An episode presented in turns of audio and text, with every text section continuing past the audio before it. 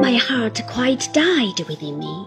All my old doubts and apprehensions on that subject, all the doctor's happiness and peace, all the mingled possibilities of innocence and compromise that I could not unravel, I saw in a moment at the mercy of this fellow's twisting. He never could come into the office without ordering and shoving me about, said Uriah. One of your fine gentlemen he was. I was very meek and humble, and I am, but I didn't like that sort of thing, and I don't. He left off scraping his chin and sucked in his cheeks until they seemed to meet inside, keeping his sidelong glance upon me all the while. She's one of your lovely women, she's, he pursued, when he had slowly restored his face to its natural form and ready to be no friend to such as me. I know. She's just the person as would put my Agnes up to higher sort of game. Now, I ain't one of your ladies' men, Master Copperfield, but I've had eyes in my head a pretty long time back. We humble ones have got eyes, mostly speaking, and we look out of them. I endeavored to appear unconscious and not disquieted, I saw in his face with poor success. Now, I'm not going to let myself be run down, Copperfield, he continued, raising that part of his countenance where his red eyebrows would have been, if he had had any, with malignant triumph. And I shall do what I can to put a stop to this friendship. I don't approve of it.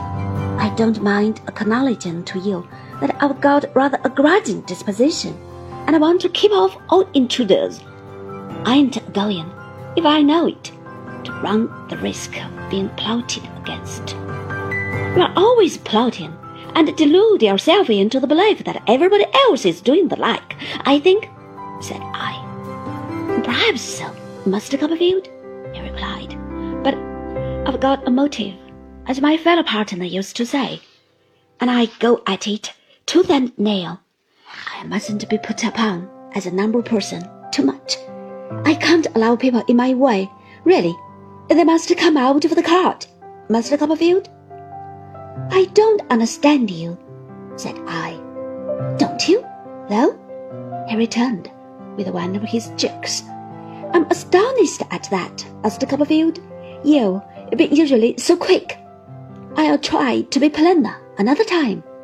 Is that a Mr. Maldon on horseback, ring at the gate, sir? It looks like him, I replied as carelessly as I could. Uriah stopped short, put his hands between his great knobs of knees, and doubled himself up with laughter. With perfectly silent laughter, not a sound escaped from him.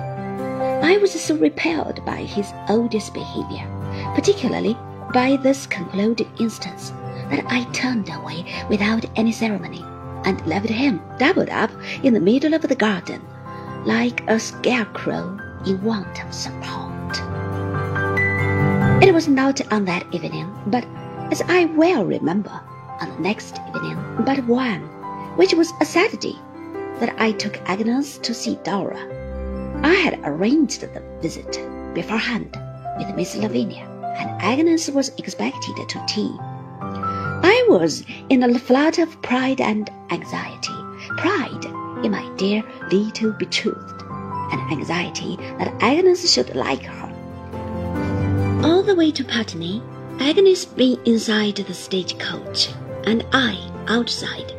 I pictured Dora to myself in every one of the pretty looks I knew so well.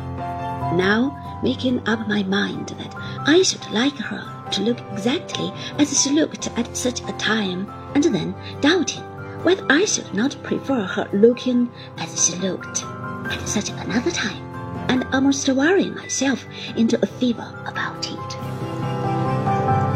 I was troubled by no doubt of her being very pretty in any case, but it fell out that I had never seen her look so well.